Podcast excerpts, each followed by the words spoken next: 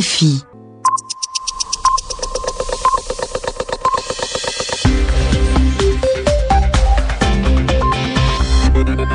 Vous écoutez Radio France Internationale, il est 21h en temps universel, 23h à Paris.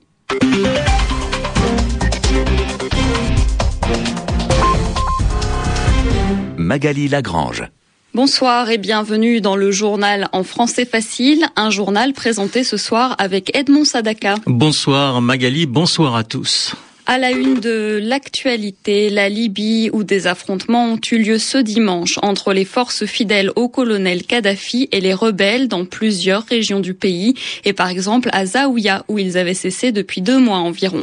La situation est tendue également en Syrie. L'armée a attaqué la ville de Jisr al-Shorour dans le nord-ouest du pays. 5000 personnes sont déjà parties vers la Turquie pour fuir ces violences. Et puis des élections législatives ont eu lieu en Turquie. C'est le parti AKP, le parti du Premier ministre Erdogan qui en sort vainqueur. Il remporte 50% des sièges du Parlement.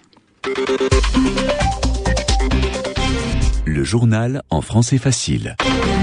Les combats entre les forces fidèles au colonel Kadhafi et les rebelles ont été violents aujourd'hui en Libye. Ils ont eu lieu dans plusieurs régions du pays. Alors que les frappes de l'OTAN se sont poursuivies sur la capitale Tripoli, la ville de Gadamès a été bombardée pour la première fois par les forces du guide libyen.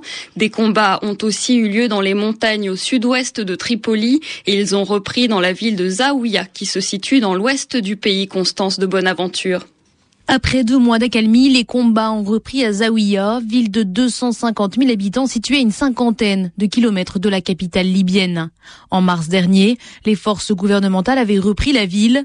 Les rebelles affirment aujourd'hui en contrôler une partie. L'OTAN, qui poursuit ses raids sur Tripoli et ses environs, affirme être intervenu à Zawiya. Le lieutenant-colonel Trioro dirige la cellule de communication et d'information de l'OTAN pour les opérations en Libye.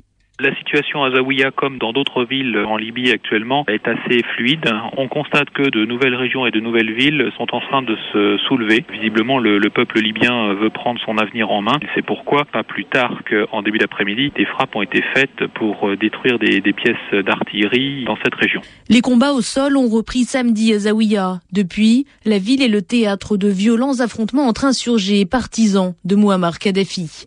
Pour empêcher l'afflux des réfugiés quittant la ville, les forces gouvernementales ont coupé la route menant à la frontière tunisienne, la principale route côtière qui relie Tripoli à la Tunisie.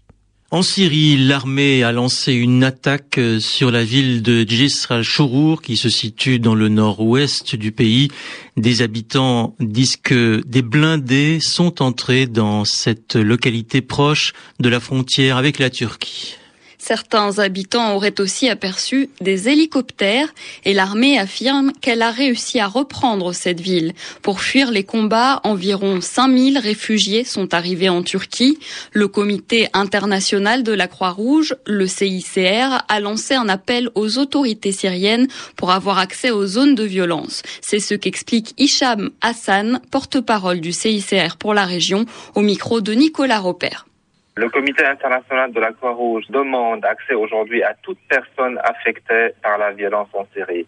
Quand on parle de toute personne affectée, on parle de centaines de personnes blessées, on parle de milliers d'autres qui sont euh, détenus ou arrêtés. Donc aujourd'hui, nous considérons que c'est une priorité de pouvoir arriver à ces gens pour les aider. Nous avons pu, dans le mois passé, aller à quelques régions, mais c'était vraiment des visites assez courte. Nous avons pu, par exemple, aller à Daraa au sud, euh, ensuite à Tartus et Homs, mais les visites étaient trop courtes et nous n'avons pas pu euh, revenir dans ces endroits, ce qui ne nous permet pas ni d'une part d'avoir une idée très claire de la vraie situation humanitaire, ni de pouvoir euh, apporter l'aide nécessaire.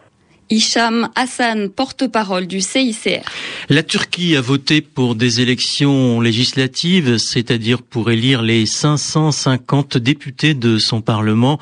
Et c'est un succès pour le parti du Premier ministre au pouvoir, Recep Tayyip Erdogan.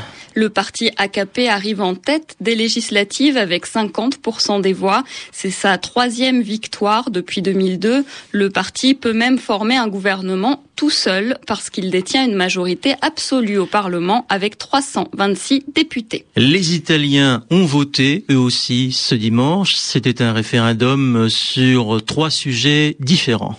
Les Italiens doivent décider si le président du Conseil, Silvio Berlusconi, conserve son immunité ou s'il peut être condamné par la justice. Ils doivent aussi se prononcer sur la privatisation de l'eau et sur le retour à l'énergie nucléaire qui avait été abandonnée dans les années 1980. À Rome, les explications d'Anne Lenir. Tchernobyl, les Italiens avaient voté déjà par référendum en 1987 l'abandon du nucléaire à 70% des voix. Aujourd'hui, parmi les antinucléaires les plus en vue, l'écrivaine Dacia Maraini qui se bat contre le retour de l'atome avec l'écriture. C'est un péril à long terme. Si vous pensez qu'un milligramme de plutonium, ça prend 25 000 ans pour perdre ce pouvoir dangereux, alors on comprend pourquoi on est contre, parce que c'est quelque chose qui regarde le futur de l'humanité. Pour le journaliste du quotidien La Repubblica, Alberto Cianciullo, spécialiste des questions environnementales, une majorité d'électeurs italiens va se prononcer en faveur du gel de tout nouveau projet de nucléaire. La perception du risque nucléaire est totalement démesurée par rapport à la réalité parce que les citoyens italiens estiment que les radiations sont quelque chose d'invisible qui peuvent produire le mal extrême. La des 50% jamais atteinte depuis 1995 sera-t-elle dépassée pour que les résultats soient validés Selon les dernières estimations, tout se jouera sur le fil du rasoir. Anne Lenir, Rome, RFI. L'actualité en France maintenant. Hier, l'ancien président Jacques Chirac a dit qu'il allait voter pour François Hollande en 2012. François Hollande, c'est un socialiste, alors que Jacques Chirac est de droite. En France, les hommes politiques ont réagi à cette phrase. La gauche y voit une vraie volonté de l'ancien chef de l'État. Mais aujourd'hui, l'ancien président s'est expliqué. Il a dit qu'il a voulu faire de l'humour corésien. Humour corésien, c'est l'expression de la semaine que nous explique tout de suite Yvan Amar. C'est de l'humour corésien. C'est ce qu'a déclaré François Hollande pour expliquer la phrase étonnante de Jacques Chirac. Qu'a dit Jacques Chirac? Il a dit « Je voterai pour François Hollande, sauf si Alain Juppé se présente ». Et puis, euh, on s'est dit que tout ça était un petit peu bizarre. Et François Hollande a dit « Oh !» c'est de l'humour, c'est-à-dire c'est une blague, c'est une plaisanterie. Jacques Chirac a dit ça pour rire. C'est de l'humour, mais de l'humour corésien. Alors pourquoi? Eh bien d'abord, parce que la phrase de Jacques Chirac, euh, je voterai pour François Hollande, elle a été prononcée en Corrèze. La Corrèze, c'est un département français dans le centre de la France. Jacques Chirac est originaire de Corrèze. Sa famille vient de là, il a été député de la Corrèze. François Hollande aussi est actuellement député de la Corrèze. Et puis, la phrase de Chirac qui dit « je voterai pour François Hollande », elle a été prononcée là-bas en présence de François Hollande. Donc on peut comprendre qu'elle veut dire euh, nous sommes entre nous. C'est bien pour ça qu'on parle d'humour corrézien. Hein. On blague entre corréziens en mettant de côté les désaccords politiques. Seulement l'expression humour corésien n'existe pas vraiment, elle a été plus ou moins inventée pour l'occasion. Mais si on peut la prononcer comme ça, c'est qu'elle fait allusion à d'autres phrases et à d'autres humours. Par exemple, on parle de l'humour anglais, une sorte d'humour de pince sans rire, c'est-à-dire de l'humour à froid, c'est-à-dire une ironie qui fait semblant d'être sérieuse. On dit des choses très invraisemblables sur un ton tranquille, comme si c'était naturel.